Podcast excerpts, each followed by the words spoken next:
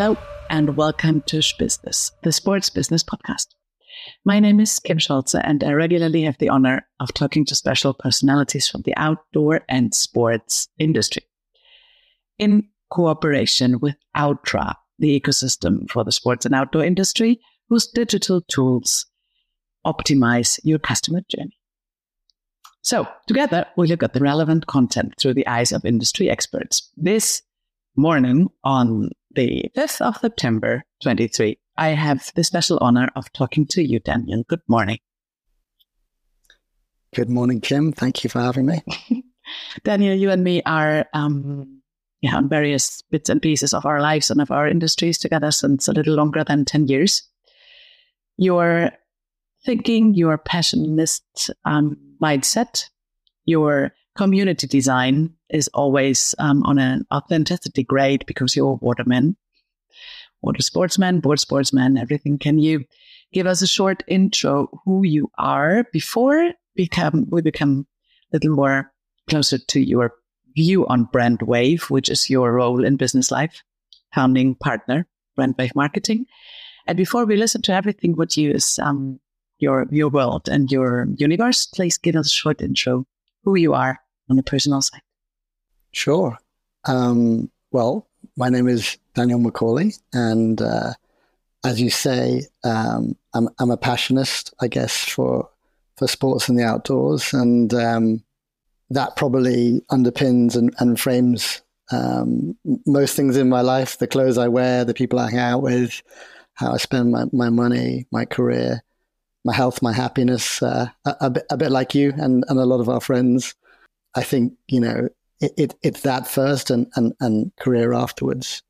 And um, for me, that started at, at, quite a young age. I was a pretty mixed up kid. I, I had quite an, an, unstable home life when I was a kid. And I moved to a place called Oysterhaven in Ireland, which had this enormous water sports center and multi activity center with everything from mountain biking through to um, hiking and surfing and windsurfing. And at a really young age, I, I got into um, to all those sports and um, and teaching and coaching them, and then later on com- competing, and kind of based on my own experience, really, of you know we, we, talk about sport as a catalyst for positive change. That's a conversation you know you and I have had, and it's something that comes up a lot, and it's I think it's a belief system that a lot of people in this in this industry have, and sort of underpins why they're in it. It was the same for me. It changed me, you know, uh, physically, it, it made me healthier and stronger than I was. And mentally, it gave me a sense of identity and it gave me confidence and it gave me a purpose. And societally, you know, I'd see how, how it would change people who bring, you know, bring groups together um, who otherwise, you know, might not interact. And, and commercially, I saw that, that sports is something that, that it's not just you can enjoy, you can, you can do it as a living. And I think that all started for me around 11. And I'm, I'm nearly 45 now. And my sister always says that I've not evolved a day since I was 11. And I, I take it as a compliment. I'm not sure it's meant as one. yeah, it's how you frame it, right? Uh, so that love of sports and seeing it as something, you know, a force for good in the world, exactly the way that, that music or art is, is that it can be a catalyst. You know, that hasn't changed an inch for me. And it, and it's still as much or probably even bigger part of my life. Um, I guess I appreciate it more. I don't take it for granted, and I really use it in every every element of my life. So that's kind of how, how I started, and and really how you know I got into to what I'm doing now. And, and before you go into that, of course, there are some some mid between milestones in your windsurf career and in everything what makes you tick. So maybe you can before you start with the Brandwave conversation, give us some more some more facts and figures on your life. Yeah, sure. So I studied um, marketing. I did a, a, degree in marketing and I, I, did a master's degree in, in business and, and psychology. When I was still relatively young, about 24, 25, I got what at the time was my dream job, um, working as the European marketing director for O'Neill, the surf brand in, in North California. It was amazing. I really saw the scale that things could go to. You know, at the time, surfing was really, really booming. And we used to do our sales meetings in uh, in North Shore in, in Oahu. Everyone said to me, you know, Dan, you, you just have no idea what the, the real world is like. And, you know, I'd, I'd like to think that I still don't and, and I never will. And I met some really inspirational people who took a chance on me, I guess, because I was so young and mentored me a lot and sort of guided me. I worked with agencies, some of which I inherited and some of which I hired. And most of them are what I would call um, now generalist marketing agencies. They, uh, you know, they had great credentials for like Disney and dog food and all these things. But I start talking about the trade shows we go to, the athletes, you know, the brands we work with, and I get this kind of glazed look of, oh shit. Uh, we, we better learn this. And I was thinking, no, I need you to know this al- already. So, having never really worked in an agency, I set up Brandwave uh, 17 years ago now. And that was very much sort of underpinned on the um, on the basis of we understand your target market, but because we are your target market. And personally, it's a tricky one for me to talk about because it's not something I've really talked about before. But for sure, I've I've had some challenges in my life. That the largest one being three kids, and the youngest um, of those kids, Ruby, my little girl, died just over a year ago. As you know, she uh, she got an infection in, in her blood and, and, and died in her sleep. And that I think is one of the, the hardest things that, that a human being can go through, I guess, as any parent knows, that's kind of like the worst nightmare. In order to cope with that, you know, I talk about sport again as a catalyst for positive change, and that was the real test for me. I think personally, you know, I talk so much publicly about community change and physical and mental health through sports. But then, you know, the spotlight was really on me and, and how am I going to survive this? And I sort of had to have a little sit down with myself and said, you know, it's time to put your money where your mouth is, Dan. And I really doubled down on um, a lot of things I talk about. You know, I stopped drinking completely. I started meditating, doing a little bit of ocean swimming, and, and really just prioritized my fitness and my health. And I think that physical health is, you know, strongly linked with, with your mental health. And if I didn't prioritize those things in my life before, which I, I think I, I did, then I definitely do now. over a year later, that, that's been a huge part in, I guess, helping keep the wheels on, you know both mentally and, and, and, physically. Thanks for for sharing because of course that affects the trust and authenticity you you are because you always were a believer and makes the energy somehow balanced. Not of course always good and not of course always bad, but in the between there is the the respect from yourself and from each other. Yeah, it's a really big topic for me. Energy. It's something that it's kind of the only metric I think you know, the, these days, you know, so many different things come and go. You can, you know, people tell you what they think, people tell you what they say, but but more and more, I tend to go off energy um, in my personal life and in business, and creating that connection and and searching it out. You know, real connections. And I think it's particularly true, you know, of, of business where even in you know we're super tough times at the moment. You know, there's no business in, in the sports industry that isn't isn't suffering, and yet people want to present this sort of Instagram perfect version of the, you know the, the bullshit. And I think if you project it, that's what you're going to get. So you know, if some if someone meets you and they say, "How's business?" You say, "Business is great. It's booming. You know, things have never been better. It's fantastic." And how about you? And they say, "Oh, business is great. Things are better. It's fantastic." And you have that really plastic, phony conversation, which is which is utter shit, right? And actually, one of the things I've learned, you know, in terms of energy of just being real, is showing some. If you show some vulnerability, and you show some realness, and you say, you know, times are tough, or you know, I've had this issues with, with HR, or you know, these issues with supply, then immediately, even uh, though someone may have said to you previously, you know, everything's great, you see those walls come down, and they'll say, yeah, you know, actually here as well, you know, we've got some challenges and this and that. I find you get actually much more real you know energy and connection over presenting some of the the difficulties and challenges you've had in your life both personally and professionally than you do than, than talking about your successes and i think you learn a lot more from those as well some weeks ago one of my former best friends which was in study university times in cologne we had a lot lot lot water time together and he said you know what kim whenever we meet right now which is not often because we have so full packed lives whenever we meet, you tell me about this and this. I, I can't cope. There's always so many things going on. And I said, ah, yes, of course, because uh, it was and it will always be like this. And he said, yes, but can we talk on normal things? Can we somehow find a balance on this is okay and this is okay and this is okay? And I thought, okay, this is what you want to tell me that everything is fine and everything is okay. And he said, mm, uh, give me one more hour. And that was like a huge party of one of our friends becoming 50. And after that time, it was a different level again. But as you were saying in our prep talk, somehow we need to find the balance of eliminating which is too superficial. It's not only a question of good and bad energy, what you were saying. I think superficial, whatever makes it somehow okay, I'm so bored of that.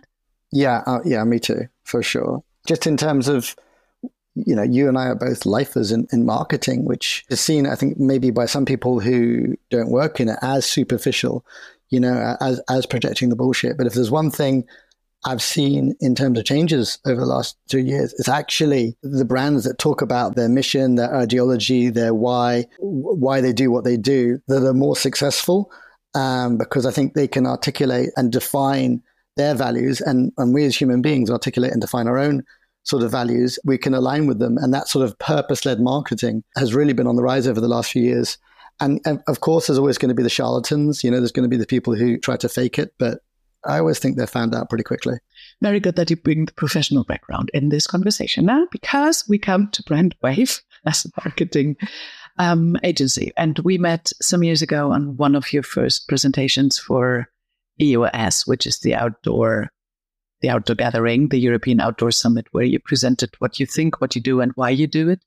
So if we start bringing the bits and pieces together, your private life, your personality, what you shared, makes Brandwave a global agency at the moment. If um, you can please share some fact and figures because we are a B2B podcast, always leading into personalities changing the game somehow, and um, describe us as a pretty short pitch what does Brandwave do? How big are you? Your turnover, whatever you can like touch as an explanation. How big is your market, um, etc. Some facts and figures, B two B driven. Yes, that's that's that's pretty that's pretty broad. I think in a nutshell, what we do is we help sports brands get more people outside and, and active more often. That's it in the broadest possible terms, and that sort of follows my own passions and you know my own ethos in around sport as a catalyst for positive change. And I think in terms of not unique selling proposition, because I always think that's a bit bullshit. You know, you, you, can be unique, but it doesn't mean anything to anybody. I think more in terms of what I call an MSP, a meaningful selling proposition. We say we, we understand your target market because we are your target market that's always manifested like for example whenever you and i meet and you know obviously we work in, in the same game but all we talk about is equipment like previous to this call we were talking about our wing foiling equipment and what sports we were doing and it's those it's those aligned values right and everyone who's you know ever worked for me anyone who who works for me and ever and ever will work for me comes from that background, that passion for sports. And a lot of those people, as you know, um, you know, we've had a lot of sort of Olympians and and world champions, but it's also the enthusiastic amateurs. One of our brand values is, is, is authenticity, which is an easy thing to say, right? Lots of people say that, but we use it as, as a metric for everything we do in terms of the people that, that we hire. And in the past, I've interviewed people and I've really needed somebody for that role. They've had all the skills, they've got a great personality, they've got all the experience. But the first question I'm going to talk to them about is about sports. And if I don't see that fire in their eyes, if I don't see that passion, then they're not going to get the job. And I'd rather take somebody who's less experienced, less qualified, um, but has the ability to learn, has that passion because they're going to be better at their job. Um, they're going to create a more real connection with, with, with the partners that we work with, and they're going to be in it for the love. So that, you know, we understand your target market because we are your target market. When, whenever I've made mistakes, of which I've made many, it's been when I've lost that view of sort of why I do what I do. In terms of what we do, it's um, mainly we do brand strategy and creative for global sports brands, generally in a, in a lead agency capacity. So um, we work across a, two, a few different markets. You know, we work across the outdoor market for a long time. We've worked with most of the major brands now at this stage. And we do quite a bit in, in fitness, in running, in cycling, and in the materials world. But we also do, for example, governing bodies and governments. So we do PADI, who's the global governing body for diving in California and we do, um, you know, Shimano in Japan. We're also working with with some governments in the Middle East at, the moment as well, helping them use sport to change community. What have I missed, Kim? Um, just the the question on elite agency. If we have the scope of our listeners and visitors and those people who who are into the sports world, can you, if you if you call yourself elite agency and salespeople listen to us, just as an explanation, what does that mean for you from the complete like service chain, value chain, what you deliver? That's that's a really good question. I think the term full service agency, I think, is a fallacy these days. I would be very wary of anybody who says they do every single thing you can do in marketing. You know, maybe once upon a time, 20, 30 years ago, when there was one or two channels, you could do that. But nowadays, there's so many, you know, there's a new social media platform every week. There's, you know, uh, paid in search, there's NFTs, there's the metaverse. If you covered everything, you, you're going to end up being a generalist. So actually, one of my targets is to reduce what we do every year is to, to narrow our proposition. And, you know, it grabs barnacles onto it. Uh, as the years go by, and I got to strip them back. So 50 or actually 60% of our business is strategy and consultancy. So that stuff is quite hard to show, you know, on a website, etc. But it generally comes at a time of change when a brand has been maybe sold or, or partly, you know, invested and acquired, or they bought a new team in, or they got a new product or service or, or a new material. And you know, a lot of the global brands, they'll have agencies, licensees, subsidiaries, and it's really, really hard to keep everyone singing from the same song sheet. So, you know, we work with with brands, you know, to do a lot of things we've just been talking about, sort of help them define their purpose, their ideology, their values, their personas, their tone of voice, their channel strategy. A lot of times they already have that information, but it's not consolidated and it's not articulated. And we give them what we call the framework tools, everything, you know, from those sort of guidelines through to the go-to-market strategies to sort of execute with clarity and consistency across multiple channels and, and multiple territories. So that's that's half the work that we do, and we like to do that work first. So obviously, as lead agency, you use that term. You know, for, for the for the large large companies we work with, the likes of Adidas, we're a small niche agency. We don't have offices in every country, etc. So we'll tend to do it on a specific um, project. The other side of that then is execution. That's the the global creative campaigns, you know, the influencer campaigns, digital, etc. And that stuff is uh, easy to articulate and probably what we're what we're more famous for. Yeah. Okay. And um, seeing from the starting point when when we met, I think it was twelve years ago or something. For um, the beginning of your life was Brandwave. After your career before, if you see the approaches, because you call yourself a strategic marketing Uh, you are you are mind setting you are a designer somehow if it starts working with the teams and you are also as you say facilitator. Somehow the operational side of marketing and strategic bits and pieces which then influence the complete business. Do you want to share how you worked at the beginning? Because then we can like come over to the point where it is now and what you see for the future. That would be my wish for the next 15 to 20 minutes to share like what happened in your business life when you see the starting point of strategic marketing communication and seeing how it will go in the future?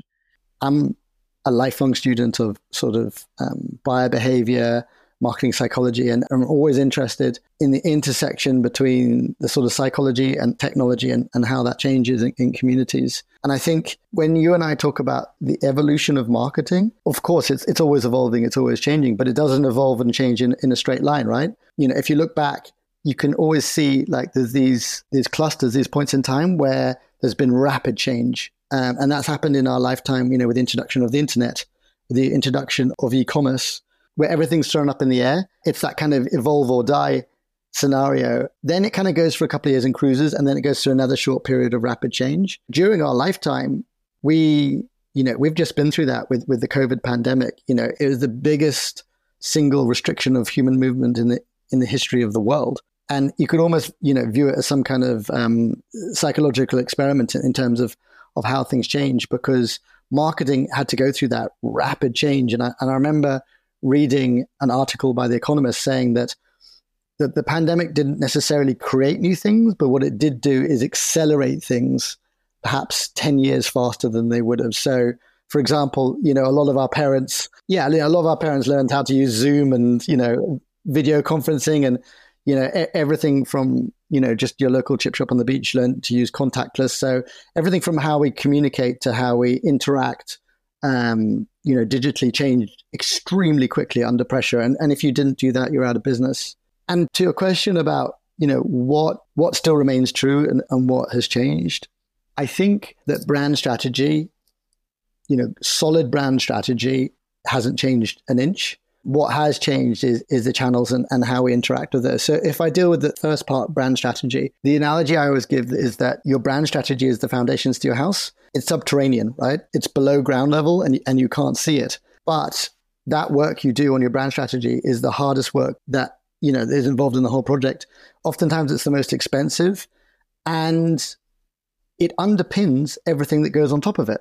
So what often happens, I think, in our world in marketing is you get other houses pop up, you know, with other brands and they're all shiny. And people go, wow, look at that place. That's really cool. You know, look what they're doing.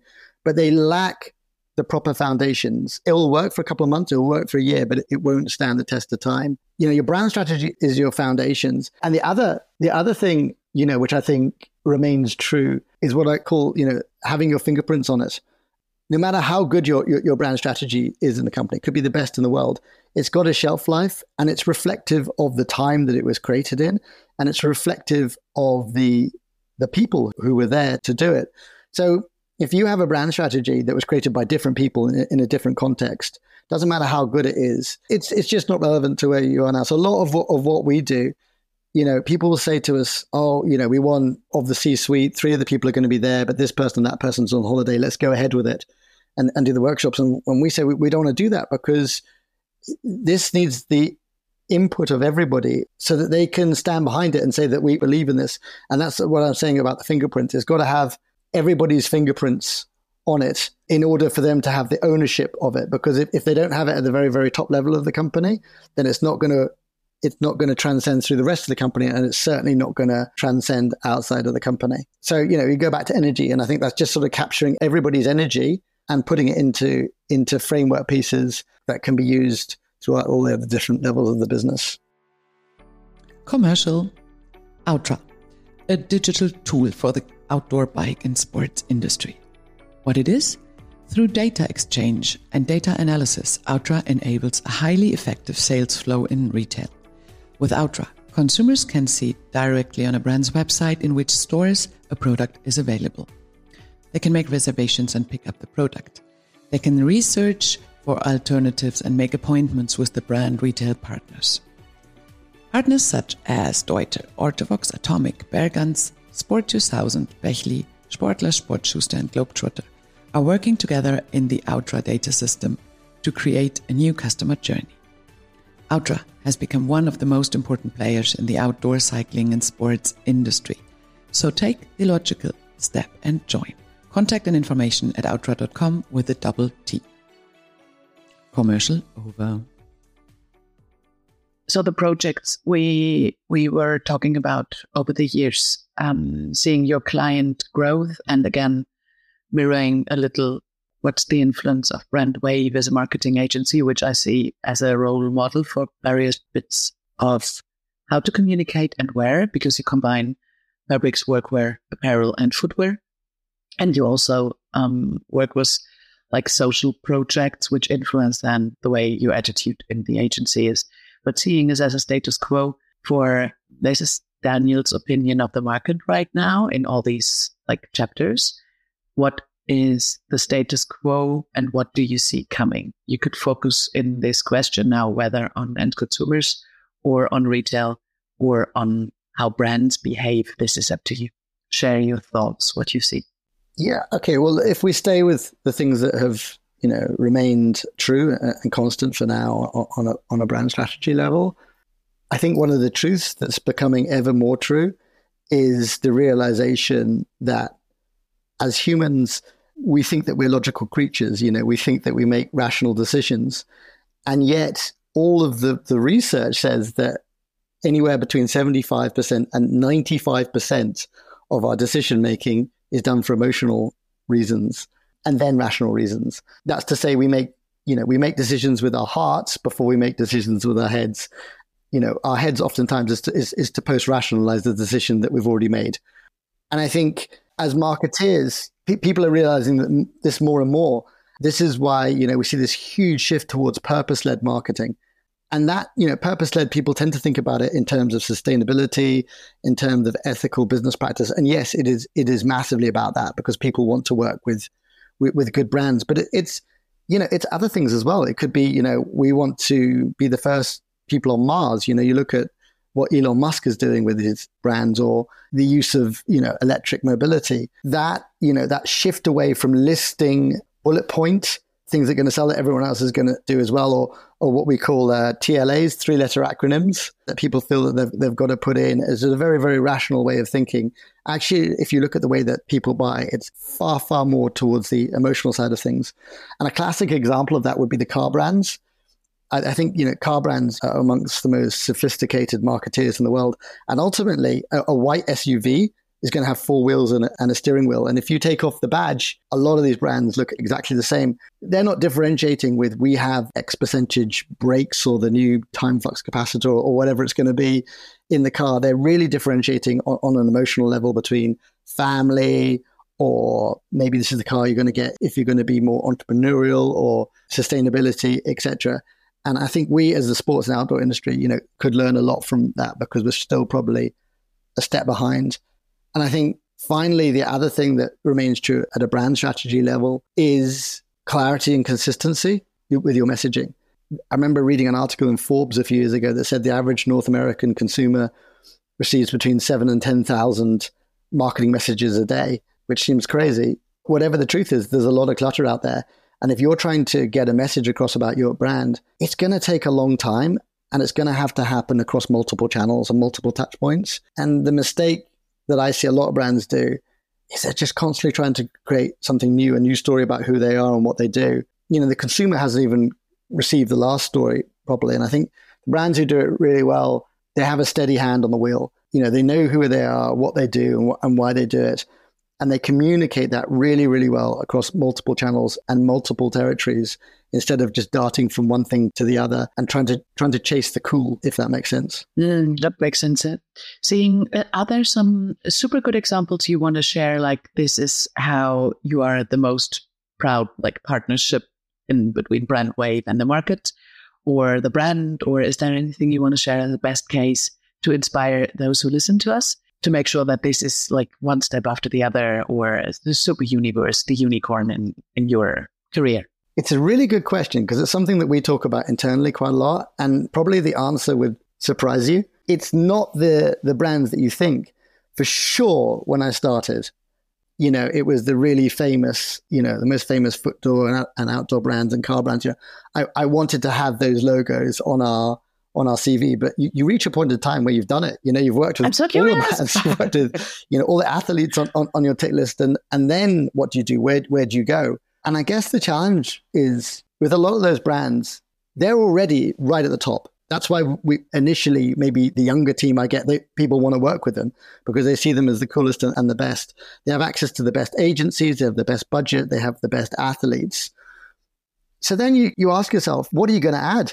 Where you're going to take them? You know, maybe you're going to if you do a good job on these guys, you're going to move them, you know, move the dial, what, like half a percent or, or something in terms of the scale that they operate on with over a billion dollar marketing budgets. And actually, it is the opposite that I find the most satisfying at this point in my career. It's the broken brands. It's the people, it's the brands that maybe were doing really, really well and had a lot of equity um, in the 80s and they've lost that over the time. But, you know, maybe the founders have come back in and they want to reignite that passion and, and bring it back to the, you know, their original ethos. I love that. You know, I love the story of the underdog. And it's the brands that perhaps classically it's a lot of materials brands um, that's run by engineers that aren't necessarily marketing orientated. And they've, you know, a lot of them have been around for a very, very long time.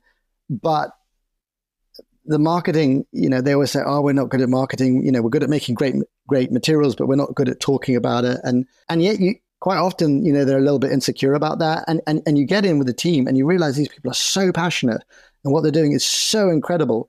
And our job is incredibly easy then, because all we have to do is just capture it. We can take them from A to B so fast, you know, and we can make such a huge change with relatively little effort compared to to what we do, you know, with the more established B2C brands. They're they're so grateful and they're so happy, and everyone's high fiving. And you know, I, I get to go to the trade shows, which is classically we see everything, and sometimes the work we do gets ignored and, and life takes over. But more often than not, it gets implemented pretty quickly. And you see everything there and you see how much better it's making their lives and you see how the, the equity of the brand is, you know, has risen quickly. And that makes me enormously, enormously happy. You know, my work satisfaction there is, is much, much higher in, in and around that, you know, just metrics of success, I guess. You know, I'm, I'm getting older. The, the, the gray hairs are, are coming. For me, it's, it's working with people who are authentic and real, um, you know, who really love what, what they do. It's also working with people of, of a certain caliber who care about the things that, that we care about, like like sustainability, like doing a, a high level of marketing that, that's not doing what everyone else is doing. At this stage in my career, I want to do, I want to take some risks. you know, and I, and I want to do stuff that's really, really going to stand out. And everyone's going to look back in a few years' time and say, wow, do, do you remember what those guys did? And you have to have that attitude where you're prepared to fail a little bit. You know, if you're going to throw a lot of stuff at the wall and some of it's going to stick and some of it's not. If I meet, you know, with somebody and they're like, everything we do has to, to instantly work, etc., then, then we're not, we're not going to connect. You know, we're going to, for me, I, I want to be, um, I want to be, you know, living on the edge a little bit. And as, uh, as Toby from ISPO once said in an interview that I did with him, he said, um, the innovator has got arrows in his front and bullets in his back um, which which I think I interpret to mean you know doing new things isn't easy, and, and there's going to be a bit of suffering involved, and, and I'm, I'm I'm definitely up for that. Thank you for sharing. What's the biggest issue for 24 for you? The, the biggest issue in, in, in what's the biggest thing? What's for 24? Yeah. What's what's what's up? What's next? We do a lot of pro bono work for a, um, a charity called the Youth Adventure Trust, which is a charity here in the UK um, that does interventions with um, young adults who've got some quite serious problems in their life. It's not a you know a quick fix. It's a three year intervention where they go on lots of excursions and they you know develop a lot of the skills that we talked about earlier. We've supported them for quite a long time. Ollie, my MD, is on their board and I'm an ambassador. And we help conceptualize something called Hike Bike Paddle Challenge, which is in a month's time, which is an industry challenge. You've got all the brands there uh, across all the categories we deal with doing this huge fundraiser it's about 10, 12 hours endurance uh, event. So it's pretty, it's, it's pretty serious. And we have managed to raise, I think, collectively over £100,000 for, for those guys. Um, that's coming up in a few weeks' time. I'm equal parts excited and terrified because I haven't really done any training yet. So that's coming up. The, the other one that um, I'm involved in, again, as an ambassador, is the Blue Earth Summit, which is one of the world's leading conferences on sustainability and ethical business practice in, in Bristol. That's coming up in, in October. And that's just gone from strength to strength now, where it really attracts the sort of the brightest and the best from around the world. Even though we, we tend to go there and do a mentoring thing called Brand Lab, I learn so much there from from, from the people who attend and, and talk and, and I meet. And that's kind of my time for professional and, and personal growth. So hopefully sure. I can get you over for that as well. Thank you so much. And um, thanks for sharing this short term thought. Is there anything to share what you see coming for 24? Because my, my initial question was if there is a front runner like you are, if there is a visionary mindsetter, and as I said, I see you as a communication designer because you say, okay, these are the pillars brand stands for. This is the market. Let's find together the right perspective. So what's what's the next big thing for 24 in your eyes? What do you see? It, it for sure. It, it's channel marketing. Over the years, you know, people say, "What services do you do at Brandwave?" And I say, "Oh, I don't know," because it changes. You know, 30, 40 percent every year. When I started Brandwave, social media didn't exist, e-commerce didn't exist, um, influencer marketing didn't exist, and so the channels are always changing. And I think the biggest mistake looking to the future that people make is they think it's it's about one channel. They think you know we're going to nail our TikTok or our social media, or, or, you know we need to work on our, our metaverse, or we need to work on our, our, our website or influencer marketing, and that's going to fix it. Um, but it's not because if you study consumer buying behavior, it takes it at least seven touch points for any consumer you know, to go from like awareness to conversion. So it's about creating that that ecosystem of, of multiple touch points. And as we were talking about earlier, you know, having them all communicating that that same message so that so that so that it builds on each time that we interact. And I think if we if you look at specific channels, influencer marketing has been a huge thing over the last couple of years, particularly over the pandemic when everyone was stuck at home and on social media a lot more. I, feel the bubble is bursting on that, especially on a, on a macro level you know, where you have the sort of Kendall Jenners of the world. It depends who you count in as influencers. Yeah, you know, people are paid like quarter of a million quid a, a tweet because the, the law is catching up now. And as are the social media platforms, where they're, they're saying, look, this is a this is a paid promotion. The ambassador or the athlete is saying this is a, a paid promotion. And I think as a society, you know, we, we, are realizing as well, they probably haven't used this face cream their whole life to get them the 10 Olympic goals that they got or whatever it is that more sort of macro, disingenuous kind of influencer marketing, I think we're going to see that the effectiveness of that decline um, organically and, and through you know the legal um, parameters around it. What I do think is going to work and probably work better is the micro influencers. You know, people of sort of like a 10,000 followers or less who actually probably do use the product, who are trusted, who are real, you know, have an actual connection and, and, and an energy, you know, with, with the people. But obviously they don't have the scale. So in order to make those kind of campaigns work, you have to, you know, aggregate those and do quite a lot of them. So I think that's probably one of the things we're going to see in around influencer marketing. I think dark social is another thing. So by dark social, I mean channels that are encrypted so that they can't be read. So classically, um, text message, Facebook Messenger, or you know WhatsApp. And again, you know, I've read some research around this that says upwards of 70% of all um, digital referral sales. So that is where somebody sends you a link and you click on the link and then you go and buy it happens via dark social channels. And I, and I know that that's true for me because I have WhatsApp groups for all the different sports I'm in. I've got WhatsApp groups for work. I've got WhatsApp groups for kids. And recommendations are way more valid than anything else. Yeah. Absolutely. Absolutely. You know, they say exactly, you know, they say, you know, a referral sale is the best kind. So I say, you know, what's the best kind of guitar strings I use or, you know, I need some new uh, fins for my surfboard. And someone's going to say, look, I just use these ones myself. I think they're really good. Here's the link and you click on it. If 70% or more of referral sales, which is, as you say, is, is the best kind of sales, is happening via dark social, most people spend upwards of 90% of their budget on paid and search. And, you know, paid and search, again, you know, there's a lot of research to say that, you know, up to 50% of that is robot clickers. Um, you know, it, it's very, very hard to trust the data you're getting. And it's getting more and more expensive, you know, per, per acquisition. So I, I, see, I see, you know, a disconnect in that. Uh, I think a lot of people, you know, spend that much on paid and search because it's, you know, because everyone else is doing it and, you know, do what you've always done, get what you've always get or get what you've always got. And I think that's going to actually, you know, you're not going to get what, what you got. You're going to actually, um, you're going to see a decline in that. And it's those new channels like dark social that people need to start figuring out ways how to how to utilize those. I thought it might maybe we do a second session because I did I did only a few times two sessions in a row, and one was with Dan from POW from Protect Our Winters, where we had two various two separate projects. So uh, that one was what is POW doing and how can we engage and what can we do together to like protect our winters. And the other thing was the athlete coaching sessions. So they, we did a second episode out of it. And right now I was thinking it could be a good, um, of course, one pro bono in terms of information sharing, but ideal. We, we help each other for influencing what's the next big thing and how can we trust? I had a similar situation like you were saying right now with paid and whatever influencer marketing could be.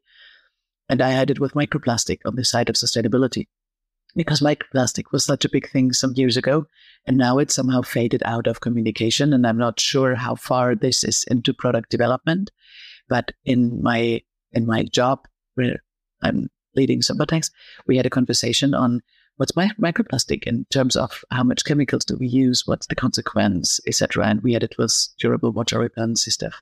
So seeing right now the topics for next marketing and communication issues coming up and you would love to do like have an hour intro session for all the marketeers and salespeople listening to us, that could be like, this is the red path, red, red, red. Like this is a borderline. Take care of what you're going to be sold by yourself, retail or agencies. That could be a good thing. And this is my wish to you. Maybe we can have half an hour on your creative. What's the next big thing? So if you um, like to do that as well, we do a second one. Yeah, for sure. I, am I'm, I'm happy to do a part two. Yeah, and flattered as well. I'll send yeah, you a red thread on that because seeing the time. Sorry for interrupting. I would love to go through some last questions, which are like super spontaneous, and to yourself, if you would be prepared for that, that would just be my question, your answer. I would not repeat anything. It's just a spontaneous ending of our podcast for some bits and pieces of your life and your thoughts. Are you prepared? Are you fine for this? Okay. Okay. Yeah. Okay. So we start. I'm ready. I'm ready. I'm ready. Let's go. the first one is um, your most funny or most embarrassing or whatever business moment you want to share for maybe younger people to make sure that nobody's embarrassed of anything. So, do you want to share something? I want to. I'm not sure if I should.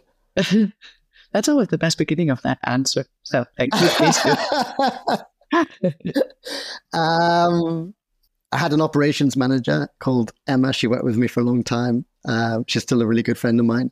And because she was operations, uh, she worked in the office, and obviously I'm out on the road a lot. We didn't get to spend a lot of time together. And one time we we went to London for this talk, and we were having dinner in a ceviche restaurant, Peruvian ceviche restaurant, and it was very loud. And she said to me, "Dan, I, I don't think, I don't know if you know this, but all the girls in the office fancy you." And I thought, "Oh, really?" And she said, "Yeah, you know, uh, all the girls fancy you. I fancy you. Um, I fancy you so much." That I had to go home and tell my husband it could be awkward working with you. Um, and I said that I felt so awkward, and I thought this is this is this is this is the most awkward dinner I've I've ever been in. And she kept on talking about it. It was only after about five minutes I realized that actually she was she wasn't saying that talking that she fancied you. She was talking about Hugh. Hugh was the uh, new intern who'd started working for us. Satellite system. to yourself or to the other one?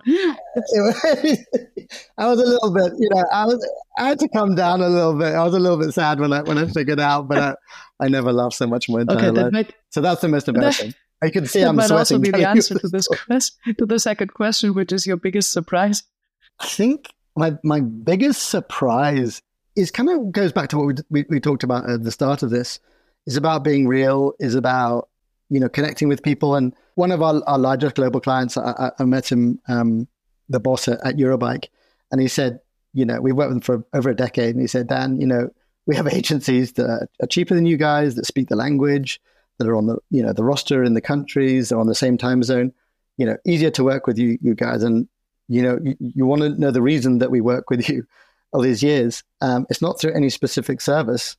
It's because you love it you know, and he says, when I see, you know, a social media post, it's about you guys have been biking or surfing or running. And, and he goes, and, and I love those things as well. And he says, I can just feel how passionate you are about it. And it's those aligned values. And uh, yeah, I think that's kind of, um, that's been the learning for me. Your most outstanding idea. I think when I, when I talk about Brandwave and the, you know, we understand your target market because we are your target market. I just did that because I had no choice because I just wanted you know, you and I have talked in the past. You know, we grow older, but we never grow up, and we just want to, we just want to keep working in, in, sports, and we're trying to find a reason to do that. And you know, that that was kind of my journey, and what I've realized, you know, twenty years down the line, is a lot of the people we work with. That's that's their journey as well. Your contribution is making the world a little better.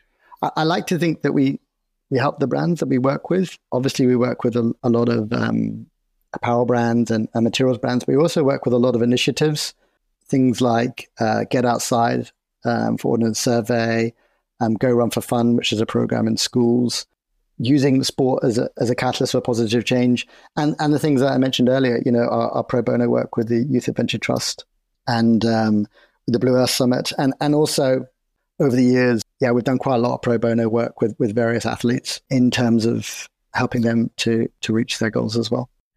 And your most reliable source what does that mean? What does that mean? Ah, lost in translation, maybe. So uh, the idea behind it was where, uh, where what's the most trusted source when you know you need some whether inspirations or calmness or visionary thinking or where is your source of managing your balance? For me, like I do lots of sports badly, but windsurfing is is by far my favorite, and um, everything I do is, you know, my office is by the beach, my house is by the beach. But as you know yourself, you know, that doesn't mean that you're going to get those great sessions. You got to, you got to move things around and be available, you know, for, for when it's really, really good. A good session on the water in, in some good ways windsurfing for me just, just sorts me. I'm, I'm a better boss. I'm a better dad. I'm a better person. Um, my diabetes runs better. Uh, I sleep better. Uh, I just wish I could have it more often. Would you like to recommend a book or a podcast or a movie or something you recently had for being inspired? I read a lot. I think it depends what you want the book for. For sports, I'm really interested in, in, in flow state. Uh, there's a great book written, I think, in the 70s called The Inner Game of Tennis, and that underpins a lot of how sports is, is coached these days. And it takes from Zen and Aikido Um, it's a really short and fun read, and I think it transcends a lot of different areas in your life. I think specifically for marketing, there was a book I read right at the beginning of my career called The 22 Immutable Laws of Marketing. I've bought so many copies and given them to clients over the years, and I always question them on the different rules. And it's so easy and it's fun and it's common sense, like most things. You know, it's not a big book. And I think for, for, for personal life, I read a book called The Subtle Art of Not Giving a Fuck and it sounds a bit silly, but it's it's actually quite um, quite a profound book, and, and, and I took quite a lot from it. So that would be three. Do I, do I get three? I've taken three. Um, how can people get in touch with you? All the classic ways, I guess. You can find me on LinkedIn, um, Daniel Macaulay. You can contact us at info at brandwavemarketing.com, or they can contact you uh, if you'd be kind enough to, uh, to put them in touch. Thanks for the time. So if our listeners and um, viewers enjoyed it as much as I do and did recommend us, let's keep conversation up on yeah attitude, authenticity, mindset. This is uh, what I really appreciate sharing with you. Thank you so much. Uh, uh thank you. It's been an absolute pleasure. Really enjoyed it. Me too. Let's see for the next projects coming out the next month. Let's see if we do an episode 1.0 one, 1.2, whatever we can share for keep the good things in mind. Well, thanks, Daniel, and um, have a very good day. Speak soon. You too. Take care. Bye bye. Take care. Bye bye.